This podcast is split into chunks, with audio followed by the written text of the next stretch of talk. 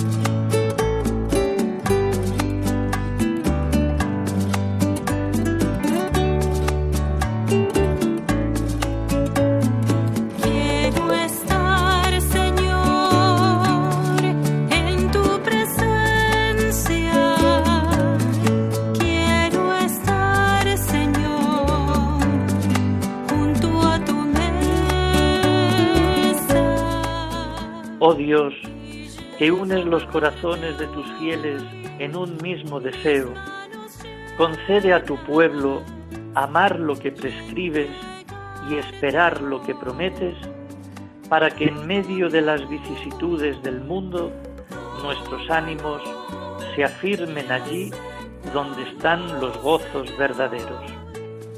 Por nuestro Señor Jesucristo, tu Hijo, que vive y reina contigo en la unidad del Espíritu Santo y es Dios por los siglos de los siglos.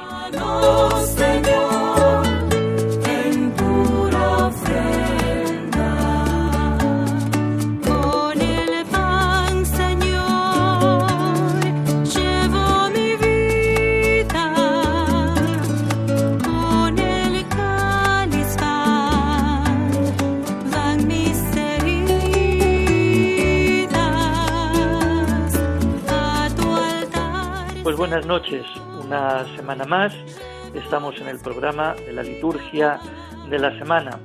Esta semana, pues así entre las cosas que más pueden destacar para nosotros los liturgistas es ese congreso que tenemos la Asociación de Profesores de Liturgia, que como bien hemos ido anunciando, y como bien saben, será desde Santiago de Compostela los días 24, 25 y 26 de agosto. Así que allí estaremos todos reunidos para tratar este año el tema del misal romano y las diferentes, digamos, los, diferentes elementos eh, que subrayan este misal.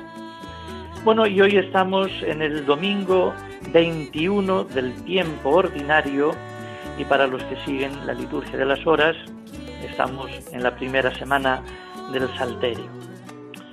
Hoy terminamos de leer la selección de la carta a los Efesios con una página famosa, la que habla de las relaciones entre marido y mujer, situándolas en la esfera del amor de Cristo que se entregó hasta el final por su esposa la Iglesia. Terminamos también la lectura del capítulo sexto de San Juan que hemos ido escuchando durante cinco domingos, haciendo un paréntesis en el evangelista del año, que es Marcos. Lo terminamos con las reacciones de los presentes ante las palabras de Jesús y una interpelación también para nosotros. ¿Aceptamos o no este discurso duro de Jesús? Es también la disyuntiva que ponía Josué a los suyos al entrar en la tierra prometida. ¿Prefieren servir a Yahvé o a los dioses falsos? Por lo tanto, las lecturas de hoy giran en este sentido, ¿no? Eh, servimos al Señor, nuestro Dios, como dirá la primera lectura del libro de Josué, o también en la lectura del Evangelio, que se nos pone esa pregunta de ¿a quién vamos a acudir?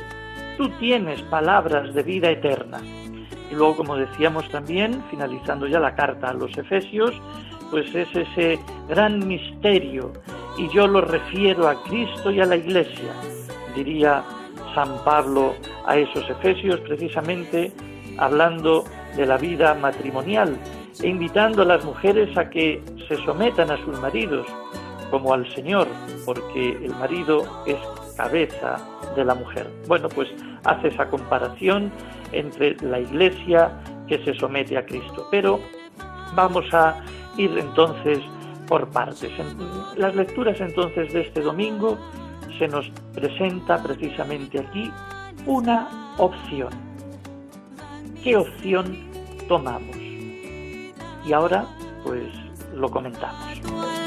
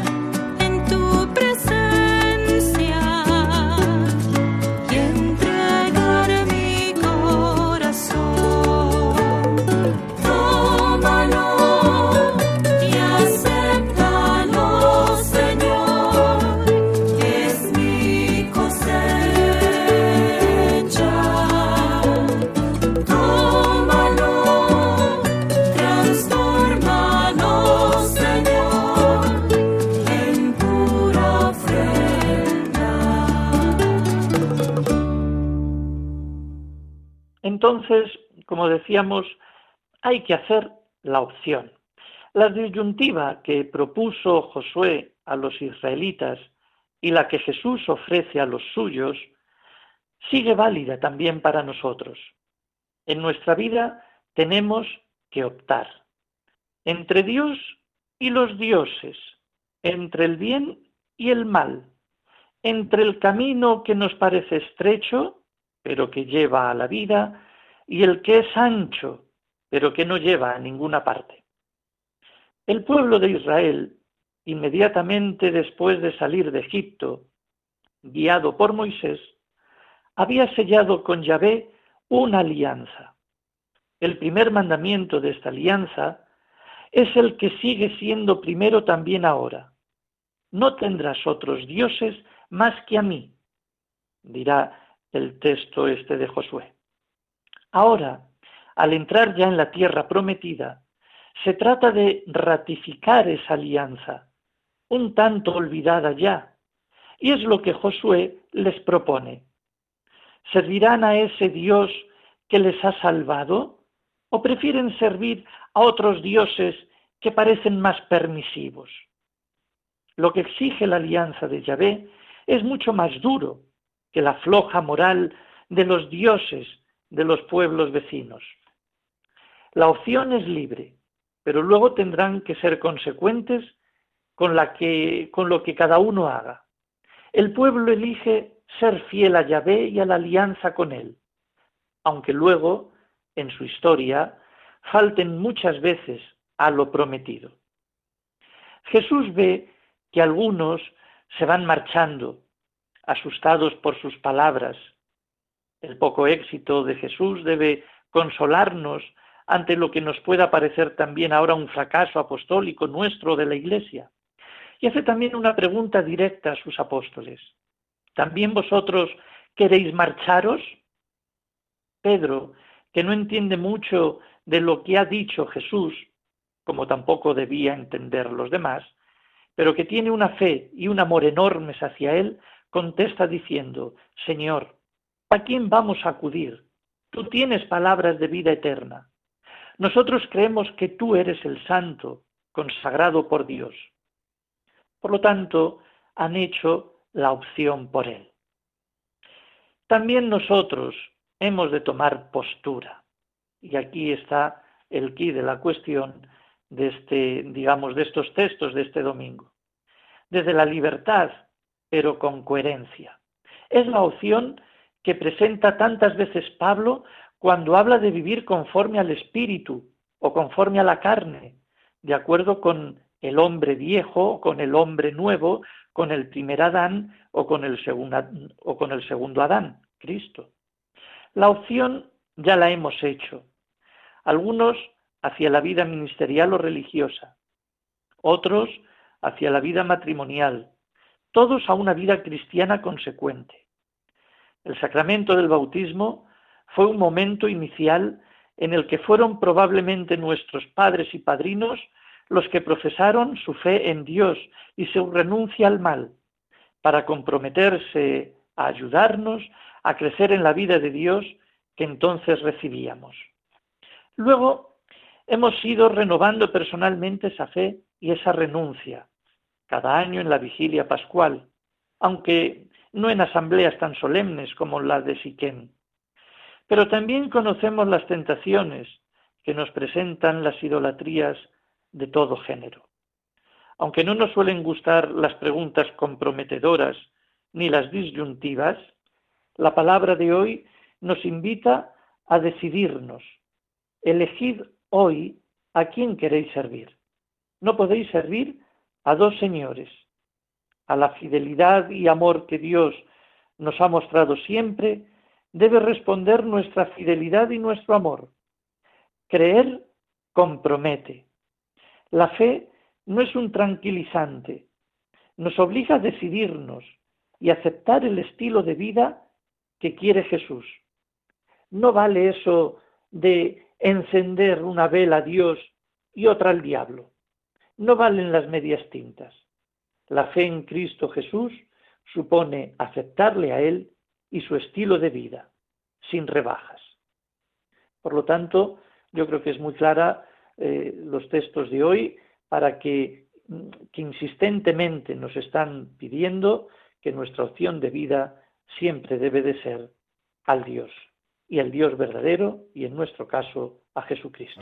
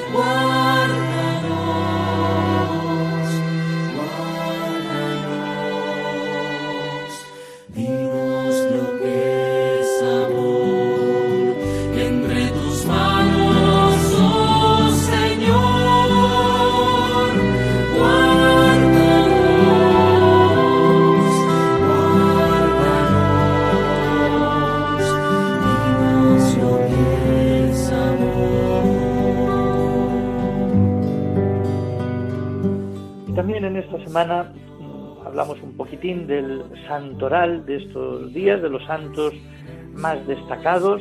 Como bien saben, pues todos los días pues hay santos, unos más eh, señalados, otros más famosos, otros más conocidos. Por ejemplo, el próximo martes, el día 24, tenemos la fiesta del apóstol San Bartolomé santo apóstol, pues que, bueno, más o menos conocido por todos, ¿no? Bueno, pues que celebremos también bien esa fiesta. El jueves, día 26, tenemos a Santa Teresa de Jesús y Ornete Ibar, también otra de las santas, pues que nuestra tierra tiene mucho renombre por todo también lo que hizo y las fundación, la fundación que también llevó a cabo. Por supuesto, tenemos ya el día 27, que es viernes, tenemos a Santa Mónica, que es la madre de San Agustín, una mujer que tanto sufrió y tanto rezó por la conversión de su hijo. Y precisamente el sábado, día 28, celebramos pues a su hijo, a San Agustín, uno de los bien grandes santos que, que tenemos.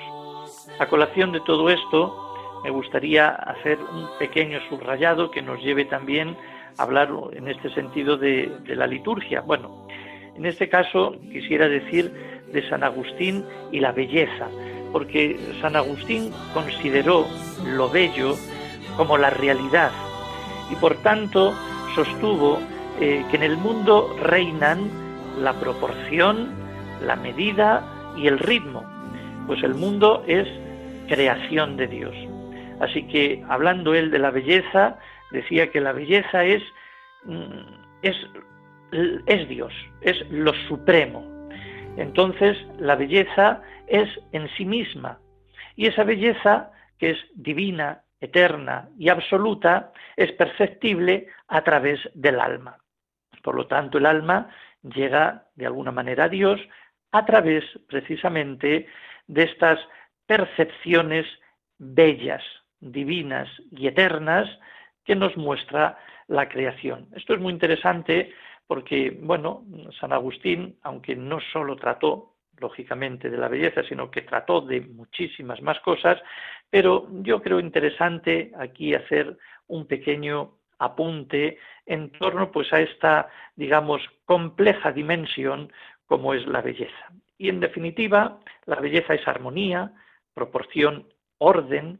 También Santo Tomás dijo que lo bello es mm, lo que, lo que más agrada, es, lo, que agrada y con tres incluso cualidades como es la integridad, la proporción y la claridad. Eh, si Platón llamó a la belleza eh, esplendor de la verdad, San Agustín precisamente la definió como esplendor del orden. Por lo tanto, son todos aspectos de esa dimensión tan sutil y tan atractiva de las personas y de las cosas pues que llamamos belleza. Y en la liturgia, precisamente también destaca por esa belleza, por esa estética. Es decir, que la estética de una celebración afecta a todos los sentidos, no solo a la vista, de lo que vemos y contemplamos, sino también al oído. Bueno, la liturgia tiene esencialmente un lenguaje simbólico con el que nos introduce en una visión más profunda de las cosas y del misterio que celebramos. Una Eucaristía es algo más que compartir pues una reunión o una comida. Es la celebración festiva, ritual, simbólica de la comida que nos ofrece Cristo Jesús, su cuerpo y su sangre. Otro ejemplo, el sacramento del matrimonio con todo su complejo lenguaje simbólico de amor y alianza, nos hace entrar en un nivel mucho más profundo que el de un mero, digamos, contrato. Por lo tanto, la liturgia está hecha de ideas, de palabras, de acción misteriosa de Dios, de fe, pero también está hecha de intuición, comunicación, gestos, símbolos, alegría, fiesta, contemplación. Por eso, el lenguaje de la estética y de la belleza pertenece a la expresividad de la liturgia, porque nos quiere conducir hacia una sintonía profunda con la fuente de toda la salvación que Dios nos quiere comunicar. Precisamente el misal ayuda a celebrar el misterio que es bello. Y, precisamente eh, subraya el misal la importancia de la dignidad y de la belleza de todos los elementos de la celebración cristiana, para que también de este modo se favorezca lo que es la finalidad principal de toda la liturgia, que es que la comunidad cristiana participe más profundamente en el misterio, en sintonía con los valores mejores, con lo que no se ve, en ese admirable diálogo entre el Dios que salva y la fe de la comunidad que acoge esa celebración. Bueno, pues eh, yo creo que eh, hemos aludido también un poco a los santos, a San Agustín con esto de, la belleza como realidad y como orden, y que precisamente también la liturgia se ampara mucho precisamente en esta belleza, belleza del lugar, belleza del culto, belleza de la palabra, en definitiva, lo, que es, lo que viene de Dios, que es bello, es decir, lo bello viene de Dios y nos lleva también a Dios. Y la liturgia, como es bella, porque es Cristo el que es bello, pues nos lleva precisamente a Él mismo, a Cristo.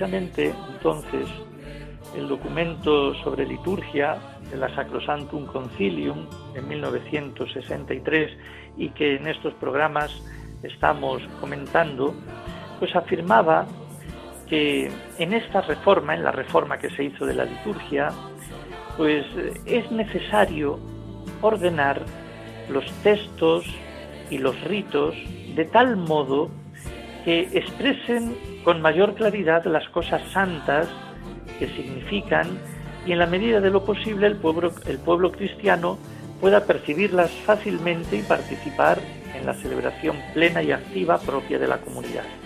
Esto creo recordar que lo hablábamos cuando tratábamos de la Sacrosantum Concilium número 21. El número 34, recordando también, decía que los ritos deben resplandecer con una noble sencillez, ser claros por su brevedad y evitar las repeticiones inútiles. Han de adaptarse a la capacidad de los fieles y en general no deben precisar de muchas explicaciones. Por lo, tanto, los ritos que nosotros hacemos, los gestos, etcétera, pues no deben ser explicados constantemente, sino que por su brevedad, por su sencillez y por su claridad, pues deben resplandecer y decirnos algo, ¿no? Por lo tanto, qué importante es esas consignas que nos dejó el concilio sobre los signos. Los signos de nuestras celebraciones los ha escogido la Iglesia y los sigue utilizando también después de las sucesivas revisiones que se han ido haciendo a lo largo de la historia de la liturgia, de entre los que más fácilmente son comprendidos por la comunidad, adaptados a la cultura de cada pueblo. En general, la reforma posconciliar ha buscado ante todo la autenticidad en los gestos y en los signos, unos gestos y unos signos que sean verdaderos, y que no sean ficticios. Por ejemplo, que el agua del bautismo no sean unas gotas, sino a ser posible que sea la inmersión en el agua, un baño en agua, o al menos, como hacen en el rito ambrosiano, pues al menos empapar bien la cabeza. Es decir, que no sean signos ficticios. Si es un baño, pues es un baño, no son cuatro gotas. Por ejemplo, que el vestido nuevo del bautismo que se le va a poner o se le impone al niño, al bebé, pues no sea ese pañito que se coloca sobre la cabeza del que se va a bautizar y que luego pues ese mismo pañito se guarda en, en el armario, sino que efectivamente sea un vestido nuevo, blanco, que se impone a los niños una vez bautizados, que lo pueden traer perfectamente de sus casas. Otra cosa que no sea ficticia, por ejemplo, son pues las flores. ¿Cuántas veces utilizamos flores artificiales, flores de plástico, en vez de flores de verdad? O ya no flores, sino hasta incluso plantas. Bueno, pues eso es hacer un poco ficción.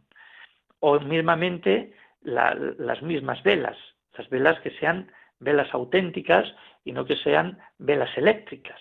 Es decir, todo eso que bueno, aparentemente, pues bueno, no quiere decir nada, pero mm, matan, digamos, lo que es el signo y la expresividad de todo lo que, de todo lo que se encierra. O, por ejemplo, que el pan de la Eucaristía tenga apariencia de alimento y que también, pues, oigan, que también se comulgue con el vino.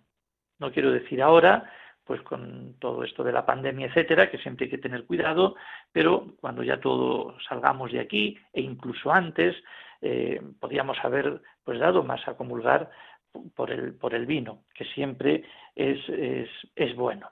Bueno, en definitiva, eh, se urge también que todos estos signos, además de ser auténticos, verdaderos y no ficticios, pues que brillen por su claridad, por su sencillez, que no necesiten de muchas explicaciones ni de muchas municiones para, para explicar a la gente qué se está haciendo. Por eso eh, han suprimido la sal del bautizo, esa sal que se metía en la boca del, del bebé, o la mezcla de los óleos en el agua, o lo que es esa bofetada del obispo a los que se iban a confirmar. Bueno, sí quedan y se potencian los signos que pueden entenderse fácilmente y que nos ayudan a entender el misterio celebrado, como la luz del cirio pascual, comunicada a los fieles en la vigilia pascual o en la celebración del bautizo, etcétera. Es decir, que todos esos signos que nosotros hacemos, pues que sean claros, sencillos, el lavatorio de las manos del sacerdote, bueno, pues que sea realmente pues un lavabo y que se haga pues claramente, sencillamente, sin muchas explicaciones. Todo el mundo ya sabe el por qué. Es decir, pues para entrar en lo que es en la parte eucarística, de alguna manera purificado interiormente y personalmente. Naturalmente, los signos centrales de cada sacramento los mantiene la Iglesia desde el principio y son de carácter universal. Por ejemplo, el baño en el agua, pues para el bautizo, el pan y el vino para la Eucaristía, las unciones con los óleos y el crisma en los diversos sacramentos, la imposición de las manos. Todos esos signos sacramentales son los que los libros litúrgicos posconciliares quieren que se potencien más, que se hagan con autenticidad y expresividad. Por ejemplo, celebrando la Eucaristía con las dos especies de pan y vino, o bautizando con el más expresivo gesto simbólico del baño en agua, en preferencia a la infusión del agua sobre la cabeza, etc.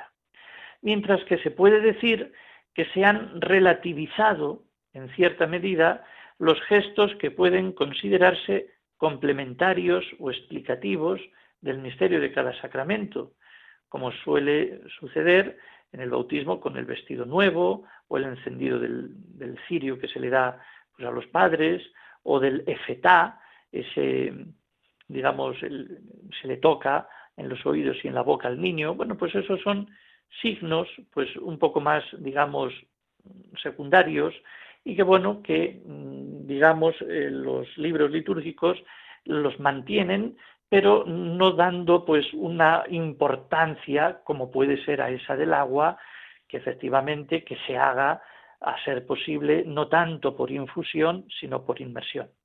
Bueno, ya estaba también incluida en el concilio la alusión a lo que más tarde se ha llamado eso de la inculturación y se ha motivado y reglamentado con oportunos documentos. Así que el lenguaje tanto el verbal como el no verbal, debe ser entendido por la comunidad que celebra. El verbal, ya que se ha acercado notablemente por las traducciones, y ahora ya todo el mundo entiende lo que se dice. Por el no verbal, es decir, los gestos, los signos que se hacen, pues también tiene que ser objeto de discernimiento y adaptación por parte, sobre todo, de la conferencia de obispos, para que en efecto ayude a poner al alcance de los fieles el misterio celebrado. Así que es en los signos complementarios, así como en el arte y en el canto, en los que cabe un mayor margen de adaptación a la propia cultura. Por ejemplo, en la celebración del bautizo, del matrimonio, de las exequias o en la elección de los colores, de los vestidos, de las posturas corporales, de los gestos de la celebración, etc. Por lo tanto, todas estas consignas que nos ha ido dando pues el concilio y que todavía siguen eh, intentando pues potenciar y favorecer, pues son esos de esa claridad, de esa sencillez, de esa brevedad, de esa autenticidad y de esas pocas palabras para dar preferencia al lenguaje no verbal, es decir, al lenguaje de los signos y de los gestos en la liturgia que tanto tenemos que cuidar y tanto tenemos que seguir potenciando.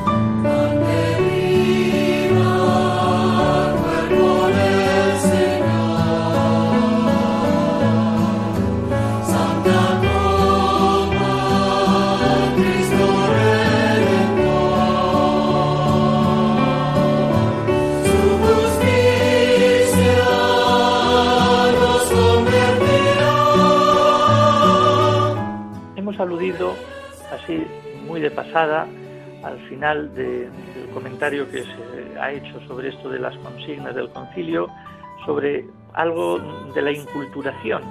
Es decir, y habría que explicar un poco qué es eso de la inculturación. Bueno, pues el concilio Vaticano II ofreció efectivamente, como venimos diciendo, unas normas para adaptar la liturgia a la mentalidad y a las tradiciones de los pueblos. Es esta una tarea difícil, todavía no realizada en plenitud, y que San Juan Pablo II, en su carta Vicesimus Quintus Annus del 1988, señaló como tarea prioritaria para que los valores culturales de los pueblos puedan armonizarse con la liturgia cristiana. En el año 1994, la Congregación para el Culto Divino, después de una amplia consulta, publicó el directorio sobre la liturgia romana y la inculturación, que es la mejor reflexión y la más concreta normativa sobre el tema. El término, vamos a llamarlo adaptación, que es el que empleó el concilio, se suele reservar hoy para aquellos procesos más sencillos y de tipo pedagógico. Luego tenemos el término aculturación, que suele indicar la aceptación en la liturgia de algunos elementos culturales de un pueblo que pueden expresar mejor el misterio que se celebra. Más bien sería una juxtaposición y no una asimilación, mientras que el término inculturación es ese término preferido para designar el proceso más profundo por el que la liturgia y la cultura se enriquecen dinámica y mutuamente. La liturgia evangeliza y fecunda las culturas y a la vez se deja también enriquecer por las mismas, para expresar y celebrar el misterio de Cristo encarnado en la, en la mentalidad de un pueblo. La inculturación es un proceso que inspirado en la encarnación de Cristo se ha realizado continuamente en la historia de la comunidad cristiana, tanto en la evangelización y en la teología como en la celebración litúrgica ha sido un continuo esfuerzo de adaptación al tiempo, de progresiva encarnación, asumiendo, asimilando, discerniendo, transformando los valores culturales en los que se ha movido la comunidad cristiana. Cuando del mundo cultural judío se pasó al mundo griego y luego al romano y luego a los pueblos, digamos, bárbaros, y así sucesivamente en los diversos pueblos y culturas. Esto ha dado origen a muy diversificadas familias litúrgicas que con sus lenguajes y estructuras notoriamente diferentes celebran el mismo misterio de Cristo. Hoy sigue en pie el reto y la urgencia de esa inculturación y de ahí el encargo del concilio y las normativas actuales. Por lo tanto, el directorio aquel de 1994 señala, señaló las exigencias previas y las motivaciones de esa inculturación a partir de la, digamos, eclesiología de la Iglesia, de la naturaleza, de la acción litúrgica, como obra de Dios y como comunicación del misterio pascual de Cristo, de la primacía de la palabra, de la identidad de los diversos sacramentos de la Iglesia, etc. Cuando, bajo la guía de las conferencias episcopales respectivas, eh, se realicen los serios estudios que deben configurar una inculturación litúrgica, se debe tener en cuenta que la finalidad de todo este proceso es siempre pastoral. O sea, que la comunidad cristiana pueda entender y celebrar mejor lo que celebra en la liturgia. Y además respetando no sólo la identidad profunda del misterio celebrado, sino también, en el ámbito de la Iglesia romana, la unidad sustancial del rito romano. Los campos en que prioritariamente se invita a estudiar esta inculturación son, además de la lengua y de sus traducciones, el del lenguaje, el canto y la música, los gestos y actitudes corporales, el arte, etc. De los sacramentos, sobre todo, admiten un proceso así como ya invitan a hacerlo sus respectivos libros litúrgicos, los de la iniciación cristiana, el matrimonio, las exequias, y naturalmente se exige todas las reglas de una sana pedagogía a la hora de realizar e introducir estos cambios para que una vez más el rito romano demuestre su vitalidad y su capacidad ya secular de encarnarse en culturas diferentes para celebrar y comunicar eficazmente la salvación universal de Cristo Jesús. Por lo tanto, el tema este de la inculturación, aunque a algunos pues les suene un poco raro u otros más entendidos pues tampoco es que les entusiasme mucho, pero yo creo que es importante porque el concilio también nos dejó como, como reto y efectivamente eh, Cristo se tiene que encarnar en las diversas culturas. Y hay muchas culturas en el mundo, no solamente estamos nosotros, los europeos o en este caso España, sino que también hay otras muchas formas de expresar y de amar a Dios y que la liturgia también pues puede adaptarse y puede mm, florecer diversamente, siempre respetando lo que es lo esencial.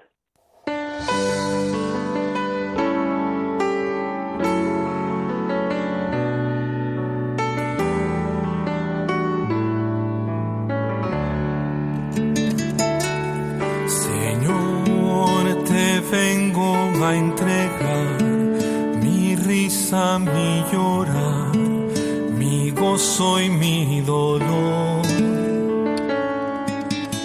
Ven y lléname de ti, tu fuego hazme sentir, envuélveme en tu amor. Fortaleceme,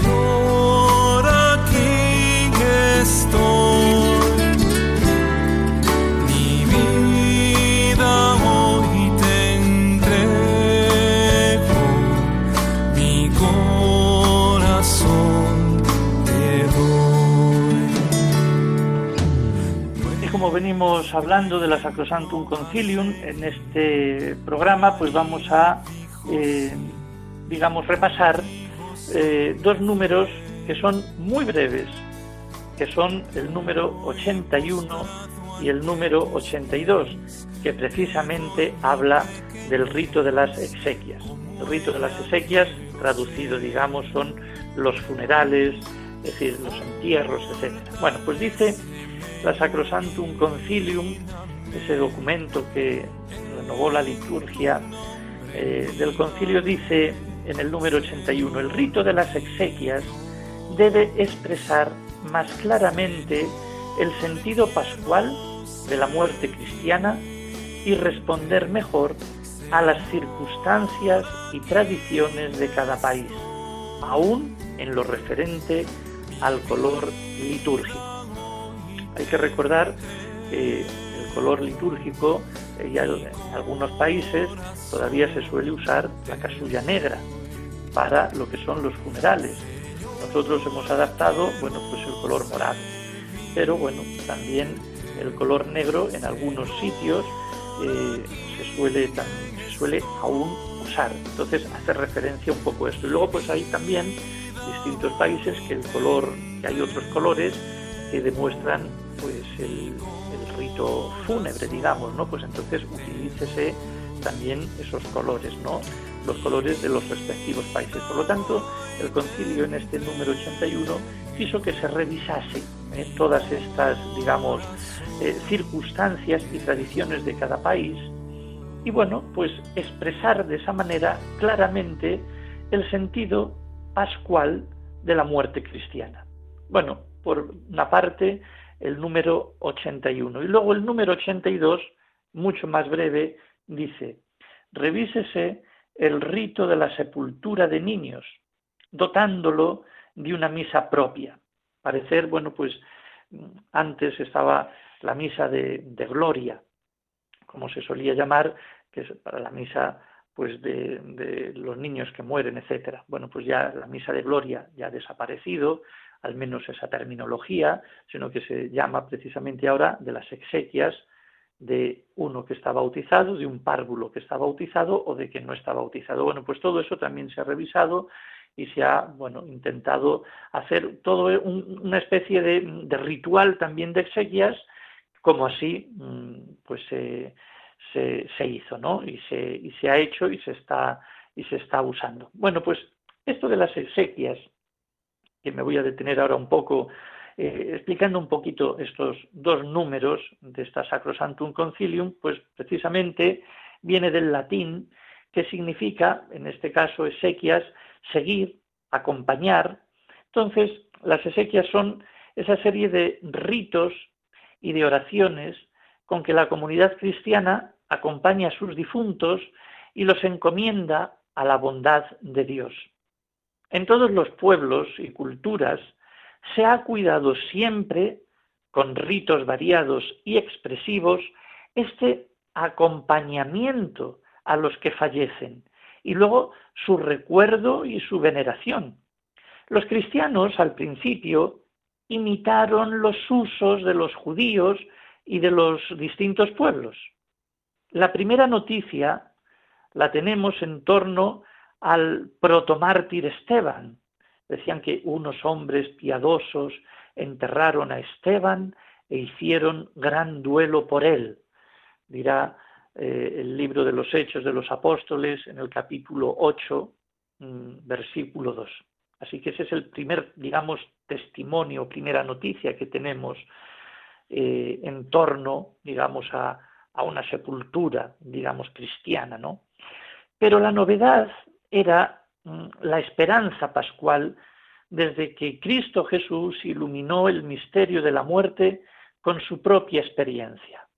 Así que, como decía San Pablo a los tesalonicenses, no os aflijáis como los hombres sin esperanza. Si creemos que Jesús ha muerto y resucitado, del mismo modo, a los que han muerto, Dios, por medio de Jesús, los llevará con él.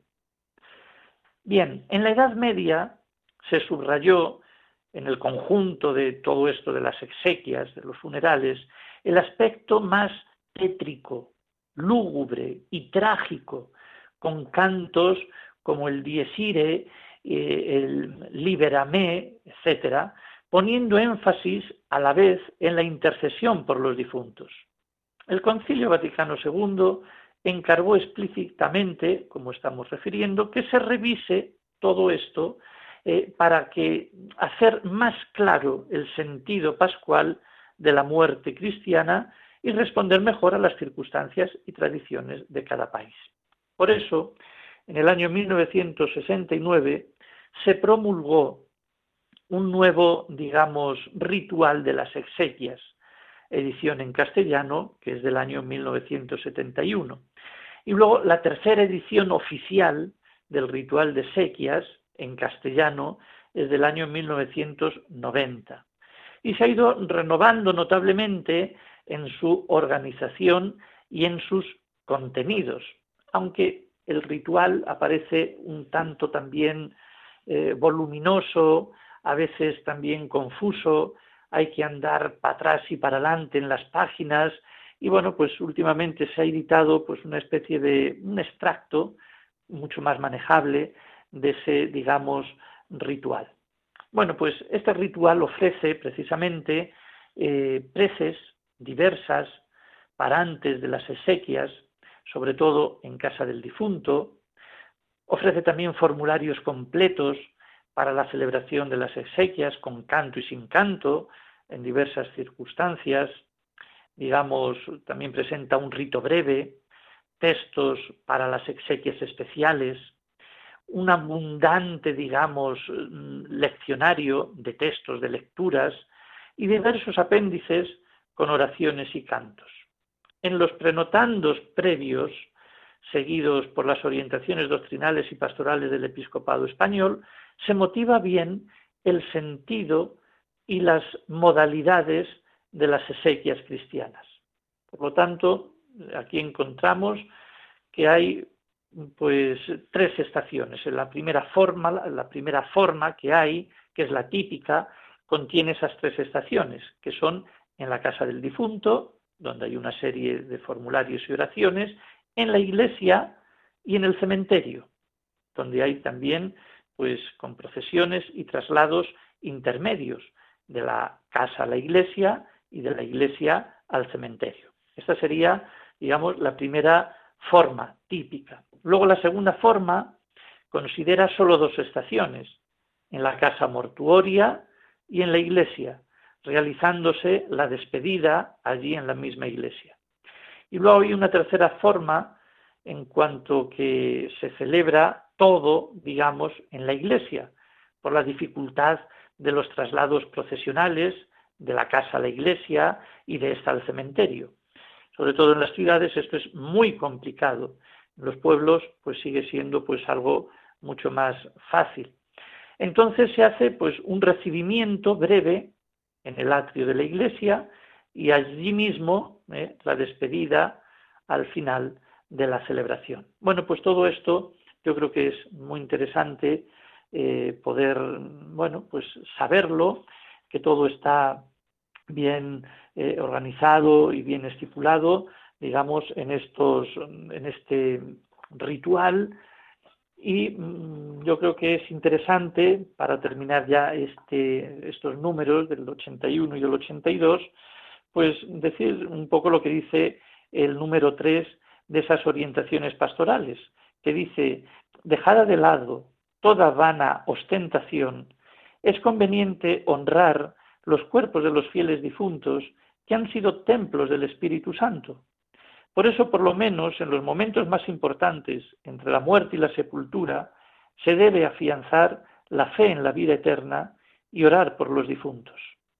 Los principales momentos pueden ser, según las costumbres y los lugares, la vigilia en la casa del difunto, la colocación del cuerpo en el féretro y su traslado al sepulcro, previa reunión de los familiares y, si fuera posible, de toda la comunidad para escuchar en la liturgia de la palabra el consuelo de la esperanza y para ofrecer el sacrificio eucarístico y para la última despedida del difunto. Bueno, pues estos son los momentos casi más señalados, pues por los cuales podemos orar honrar y venerar los cuerpos de nuestros difuntos.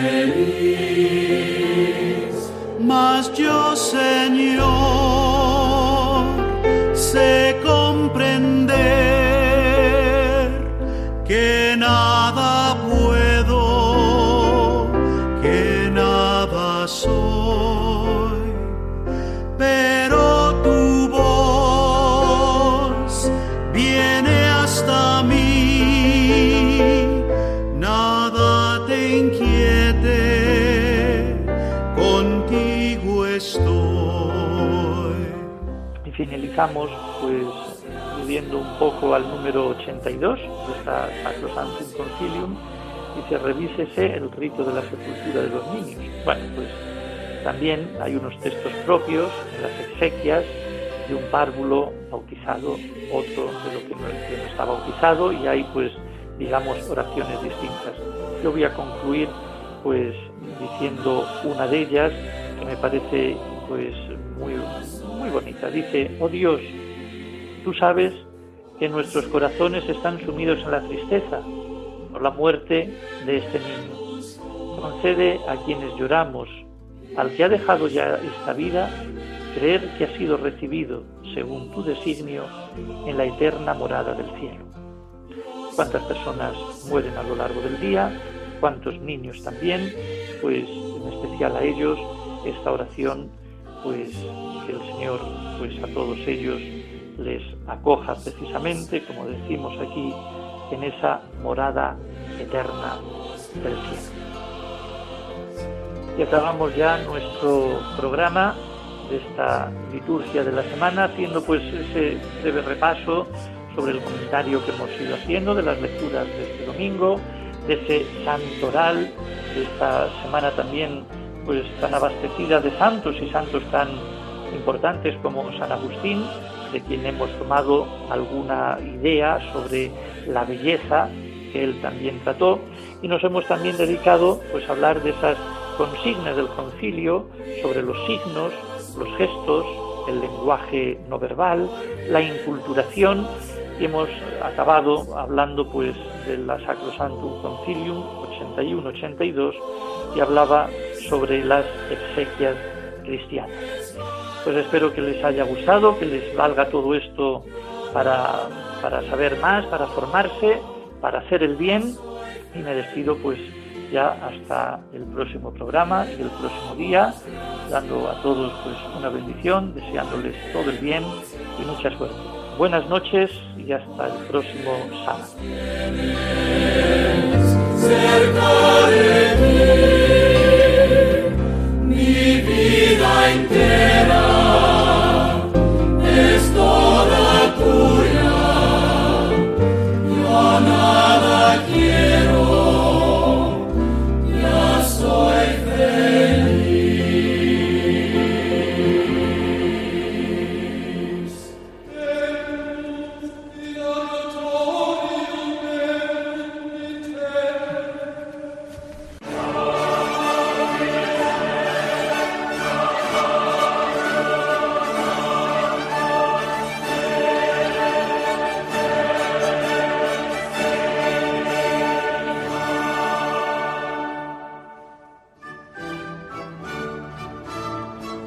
Han escuchado la liturgia de la semana con el padre Adolfo Lucas.